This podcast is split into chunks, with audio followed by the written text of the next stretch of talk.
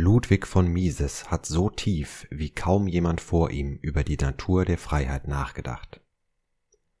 Interview vom Ludwig von Mises Institut Deutschland mit Rolf W. Puster, Professor für Philosophie an der Universität Hamburg. Das Interview erschien am 15.05.2017.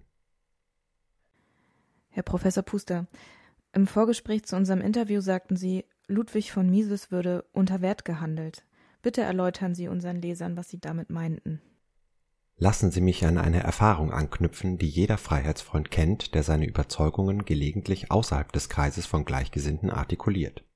Dort wird er nämlich regelmäßig mit moralischen Einwänden konfrontiert, wenn er für die Freiheit eine Lanze bricht da die Ignorierung derartiger Einwände massive soziale Sanktionen im Gefolge zu haben pflegt, mobilisieren Freiheitsfreunde ihrerseits moralische Argumente, in denen Freiheit als Wert präsentiert und konkurrierenden Werten entgegengehalten wird. Fraglos sind viele Freiheitsfreunde auch tatsächlich tief von der Sittlichkeit ihrer Grundsätze und der sich daraus ergebenden politischen Empfehlungen durchdrungen Leider ändert die Lauterkeit, mit der sich Freiheitsfreunde auf moralische Argumentationen einlassen, nichts daran, dass sie aus einem derartigen Wertepoker selten als Gewinner hervorgehen. Mag auch die Verbreitung freiheitlicher Auffassungen in absoluten Zahlen gesehen weltweit ansteigen, dass sie substanziellen Einfluss auf den Verlauf öffentlicher Debatten und die Gestaltung realer Politik gewinnen, ist nicht zu sehen. Massiver Etatismus ist, nicht nur hierzulande und nicht nur in den Köpfen der Eliten, das vorherrschende Denkmuster in meinen Augen ist der besagte Wertepoker als Mittel, die Vorzüge der Freiheit ins rechte Licht zu rücken, nicht nur strategisch aussichtslos, sondern auch sachlich verfehlt. Moralische Intuitionen, die, wie die Auszeichnung der Gerechtigkeit als höchsten Wert, mit Freiheitsforderungen notorisch in Konflikt geraten, lassen sich de facto, von seltenen Ausnahmen abgesehen, nicht mit moralischen Gegenintuitionen zugunsten der Freiheit neutralisieren oder überwinden. Ludwig von Mises hat so tief wie kaum jemand vor ihm über die Natur der Freiheit nachgedacht. Dabei hat er erkannt dass sie sich aus der Natur des Homo agens, des handelnden Menschen, verstehen und begründen lässt. Die besondere Stärke dieser Freiheitsbegründung besteht darin, dass sie nicht auf die Inanspruchnahme umstrittener Werte oder moralischer Intuitionen angewiesen ist. Daraus ergibt sich umgekehrt, und das ist vor dem Hintergrund realer politischer Auseinandersetzungen eine geradezu unerhörte Pointe, dass die auf der Handlungsnatur des Menschen fußende Freiheitsbegründung auch nicht mit moralischen Argumenten angegriffen und schon gar nicht übertrumpft werden kann Bedauerlicherweise hat Mises mit dieser Sicht selbst bei seinen Schülern und Anhängern nur begrenzten Anklang gefunden. Das lässt sich daran ablesen, dass sein Bekenntnis zur Wertfreiheit der Wissenschaft von Misesianern selten betont und noch seltener exerziert wird, obwohl Mises seine freiheitsfundierende Lehre vom Handeln, die Praxeologie, eindeutig als wertfreie Wissenschaft verstanden hat Solange dieser Punkt einer vor bzw. außermoralischen Freiheitsbegründung mit Hilfe der von Mises bereitgestellten theoretischen Mittel noch nicht voll ausbuchstabiert ist, wird Mises unter Wert gehandelt. Wie würde ich einem Gesprächspartner gegenüber argumentieren, wenn ich Freiheit wertfrei begründe? Die Argumentation setzt bei einer rein beschreibenden Analyse von Begriffen an, die für das Feld des menschlichen Handelns zentral sind auch ohne vollständig zu sein, kann eine derartige Analyse wesentliche Zusammenhänge zwischen diesen Begriffen aufdecken und argumentativ fruchtbar machen. Der Vorzug eines solchen Ansatzes besteht darin, dass er Begriffe ins Visier nimmt, die fernab von normativen und politischen Meinungsverschiedenheiten angesiedelt und daher in ihrem Verständnis unkontrovers sind. Zunächst macht man sich klar, dass jedes Handeln einem Wollen entspringt. Wo nicht gewollt wird, wird nicht gehandelt. Dem handelnden Akteur geht es immer darum, sein Wollen durch eigenes Tun zu realisieren die geläufige Rede, dass beim Handeln Ziele, Zwecke oder Absichten verfolgt werden, lässt sich auf den fundamentalen Umstand zurückführen, dass Akteure etwas wollen. Sodann vergegenwärtigt man sich, dass Freiheit und Zwang sich gegenseitig ausschließen. Wer in seinem Handeln frei ist, unterliegt keinem Zwang. Wer hingegen unter Zwang steht, ist unfrei, weil er sich durch das Tun anderer an der Realisierung seines Wollens gehindert sieht aus diesen schlichten begrifflichen Klarstellungen folgt bereits, dass jeder Akteur mit Blick auf sich und sein Handeln dem Zwang ablehnend gegenübersteht. Denn wer etwas wirklich will und sich demzufolge anschickt, sein Wollen handelnd zu realisieren, kann Hindernisse unmöglich gutheißen, die andere der Realisierung seines Wollens in den Weg legen. Auf die je eigenen Handlungsambitionen bezogen, ist mithin jeder Akteur, hartgesottene Diktatoren eingeschlossen, ein naturwüchsiger Gegner des Zwangs und ein Freund der Freiheit obwohl damit erst der Grundstein einer Freiheitsbegründung gelegt ist, sollte eines deutlich geworden sein: Wenn jeder Akteur, ganz gleich was er will, der Freiheit im eigenen Fall prinzipiell positiv gegenübersteht,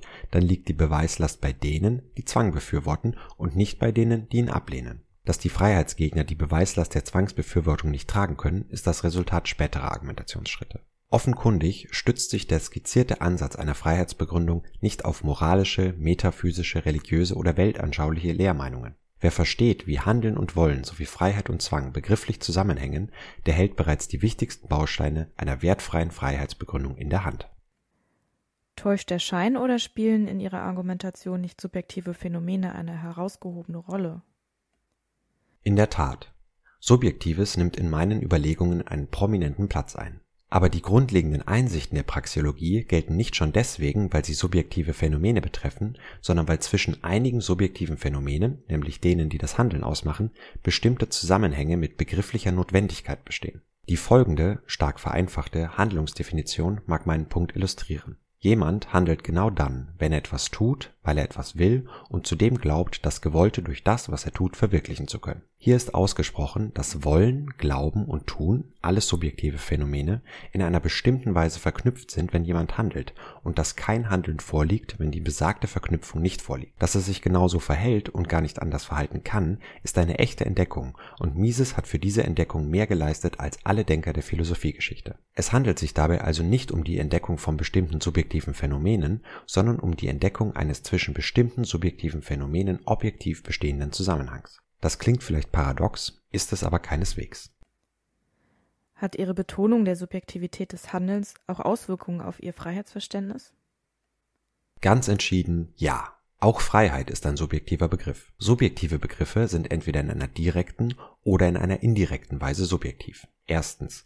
Die direkt subjektiven Begriffe beziehen sich unmittelbar auf subjektive Phänomene, etwa auf die Einstellungen des Wollens und Glaubens. Ohne Rückgriff auf die ihnen zugrunde liegenden subjektiven Phänomene lassen sich die direkt subjektiven Begriffe nicht richtig verstehen. Zweitens. Die indirekt subjektiven Begriffe lassen sich nicht richtig verstehen, wenn man dabei nicht auf die direkt subjektiven Begriffe zurückgreift so haben wir beispielsweise den indirekt subjektiven Begriff des Handelns mit Hilfe der direkt subjektiven Begriffe des Wollens und Glaubens erläutert. In beiden Fällen ist die explikative Einbeziehung der subjektiven Phänomene unumgänglich, wenn das, was unter diesen Begriffen üblicherweise verstanden wird, zutreffend erfasst werden soll. Handlungsfreiheit ist schon deswegen ein subjektiver Begriff, weil man zu seinem Verständnis auf den seinerseits subjektiven Begriff des Handelns angewiesen ist. Damit ist der subjektive Charakter des Freiheitsbegriffs jedoch noch längst nicht erschöpft. Er erschließt sich erst dann, wenn man den komplexen Begriff des Zwangs durchschaut hat. Dorthin führt allerdings ein Weg, den zu gehen eine Reihe von Schritten erfordert. Skizzieren Sie uns doch, wie die nächsten Schritte auf diesem Weg aussehen. Beginnen wir mit der vagen, im Kern aber richtigen Überzeugung, dass Freiheit etwas mit der Abwesenheit von Hindernissen zu tun hat. Auch der Begriff des Hindernisses erweist sich bei näherem Zusehen als subjektiv. Hindernisse sind nicht einfach in der Welt. Eine Schneeverwehung ist zunächst nichts als eine Schneeverwehung.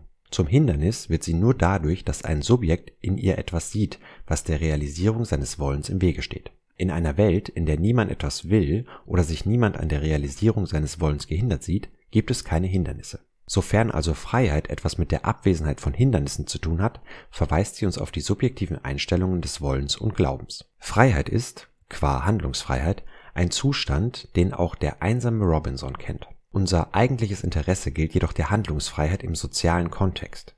Erst in einem solchen Kontext bekommt die Freiheit ihre politische Dimension. Unter den Vorzeichen dieses eigentlichen Interesses wird unser Freiheitsbegriff spezifischer, enger und damit auch anspruchsvoller. Unter politischer Freiheit verstehen wir dann nicht mehr die Abwesenheit von Hindernissen beliebiger Art, sondern die Abwesenheit von solchen Hindernissen, die wir uns von anderen Akteuren in den Weg gelegt sehen, also die Abwesenheit von Zwang der Zwangsbegriff gewinnt damit sogar auf zweifache Weise einen subjektiven Charakter. Zum einen beruht der Hindernischarakter des Zwangs darauf, dass er, nicht anders als eine Schneeverwehung, subjektiv als Hindernis gesehen wird.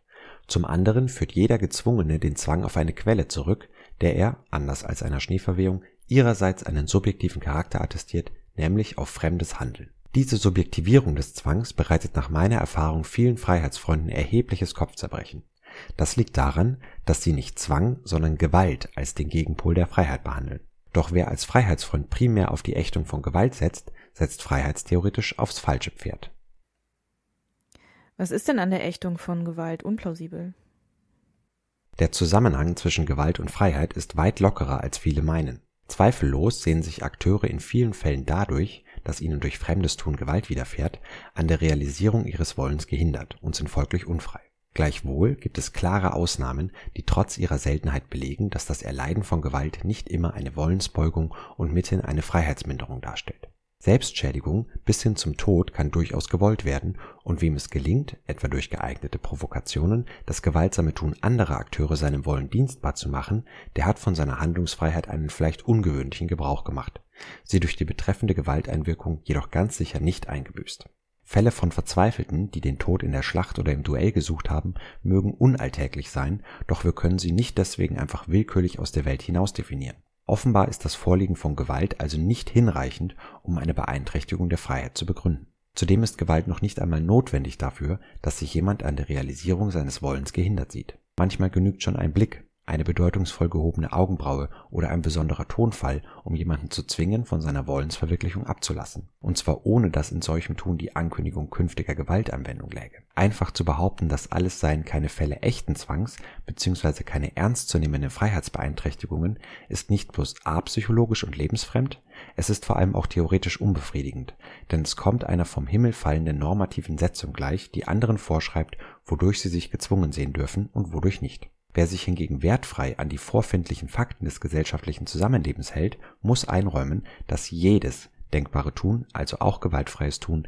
prinzipiell dazu taugt, auf andere Zwang auszuüben. Dass manche psychologisch sensibleren Freiheitsfreunde den Gewaltbegriff weiterfassen, etwa so, dass zum Beispiel jemanden anzuschreien als verbale Gewalt gilt, zeigt ganz deutlich die Verlegenheit, in die man gerät, wenn man versucht, in roher physischer Gewalt den Gegenpol der Freiheit auszumachen. Auch die gängige Behandlung von Gewaltandrohung als Form der Gewalt ist ein Indiz derselben Verlegenheit. Wenn nun, wie gezeigt, die Ausübung von Gewalt weder notwendig noch hinreichend dafür ist, jemandes Freiheit einzuschränken, dann ist Gewalt, ungeachtet ihrer Relevanz für die Beurteilung politisch praktischer Kontexte, für das Verständnis von Freiheit in theoretischer Hinsicht schlichterdings irrelevant.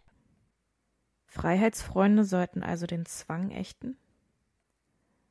Wenn es nur so einfach wäre. Da wir eben gesehen haben, dass schon das Heben einer Augenbraue die Ausübung von Zwang sein kann, ist die vollständige Ächtung von Zwang weder plausibel noch praktikabel. Man wird sich daher wohl oder übel von der Utopie vollkommener Freiheit verabschieden müssen, von der Utopie einer Welt ohne Zwang. Denn vollkommen frei ist man allenfalls als Robinson. Wo sich hingegen die Wirkungskreise von Akteuren überschneiden, lässt sich das Auftreten von Zwang niemals ausschließen. Wer ein zu simples Verständnis von Zwang hat, hat auch ein zu simples Verständnis von Freiheit und wer das eine korrigiert, muss auch das andere korrigieren. Bei der Klärung und Korrektur des keineswegs trivialen Wechselverhältnisses von Freiheit und Zwang kann uns das folgende zweiteilige Gedankenexperiment helfen.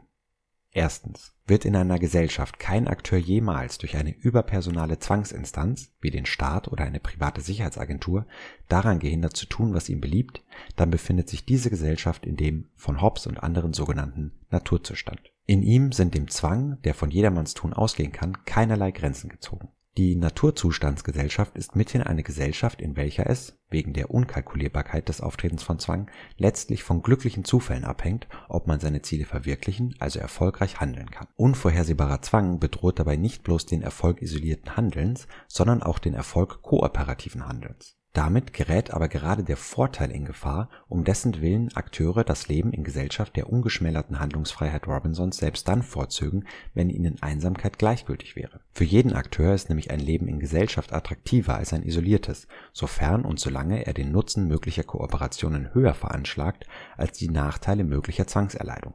Diese Bilanz wird jedoch in einer Naturzustandsgesellschaft, die dem Auftreten von Zwang nichts entgegenzusetzen hat, unvermeidlich negativ.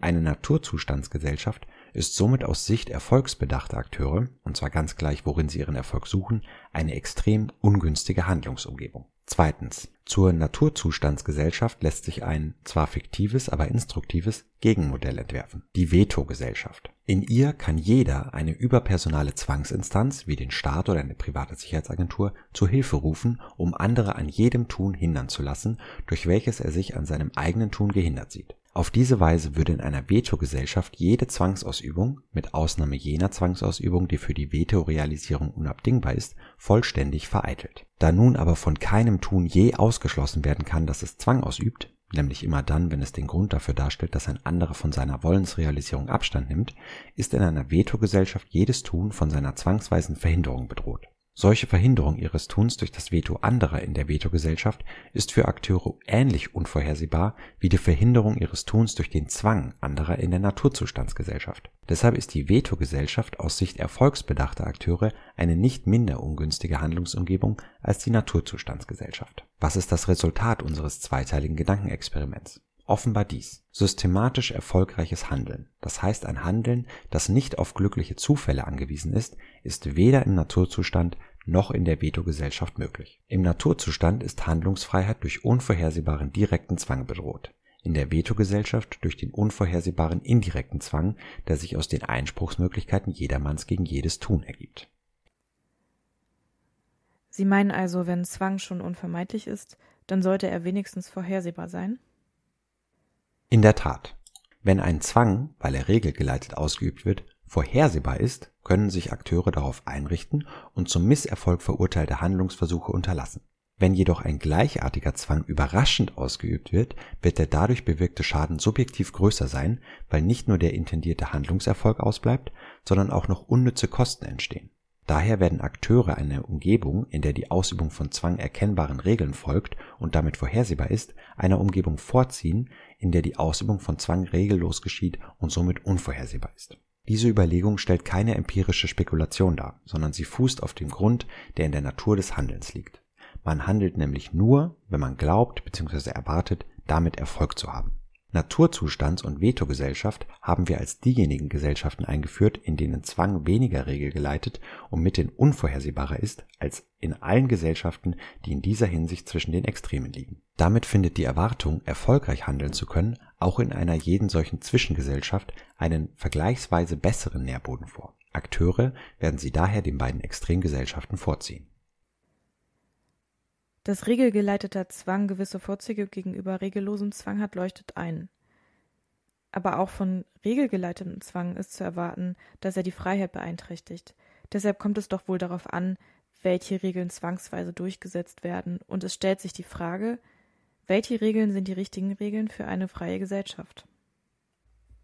Meine Antwort dürfte manchen überraschen, denn das Kriterium der Richtigkeit von Regeln sehe ich nicht in ihrem Inhalt, sondern in der Art und Weise ihres Zustandekommens. Ich sage also nicht, so und so müssen die richtigen Regeln lauten. Vielmehr halte ich danach Ausschau, ob sie aus wiederholtem freiwilligen Handeln hervorgegangen sind. Regeln können nämlich auch dann Geltung erlangen, wenn sie nicht ausdrücklich verabredet worden sind. Sie können einfach das evolutionäre Resultat von Handlungs- und Unterlassungsgepflogenheiten sein, die Akteure aus freien Stücken entwickeln, und zwar für gewöhnlich aus dem Grund, dadurch den eigenen Handlungserfolg zu befördern Findet eine solche Handlungsgepflogenheit in einer Gesellschaft im Laufe der Zeit eine genügend große Anhängerschaft, wird sie also von immer mehr Akteuren freiwillig eingehalten, so verfestigt sie sich zunächst zu einer sozialen Konvention und wird dann mitunter zusätzlich in positives und zwangsweise durchgesetztes Recht überführt der Drang vieler Freiheitsfreunde, die von ihnen gestellte Frage in substanzieller Weise zu beantworten, ist wohl der Hauptgrund dafür, dass sie nach inhaltlichen Kriterien für die Regeln suchen,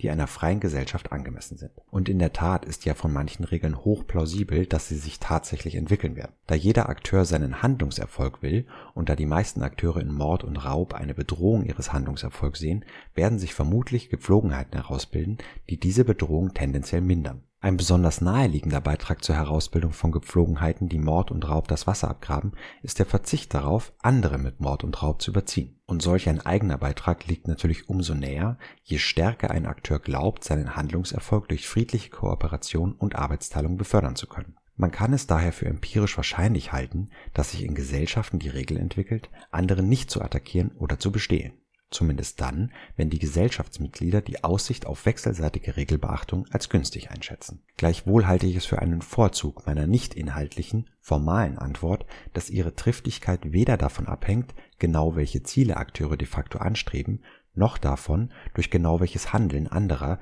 sie sich Zwang angetan sehen Angesichts der großen Unterschiede zwischen Individuen scheint es mir ganz folgerichtig, dass die definitive Auskunft darüber, welchen Zwang jemand hinzunehmen hat und welchen er nicht hinzunehmen braucht, nicht von der Freiheitstheorie kommen kann, sondern dass sie letztlich aus dem tatsächlich stattfindenden freiwilligen Handeln hervorgeht, hinter dem das Wollen der beteiligten Akteure steht. Das ist, nebenbei bemerkt, die gehaltvollste Deutung, die ich dem Gemeinplatz geben kann, dass die Freiheit des einen da endet, wo die des anderen beginnt Die Ächtung von Mord und Raub wird in der von ihnen favorisierten Freiheitstheorie also weder gefordert noch vorausgesetzt, aber immerhin wahrscheinlich gemacht.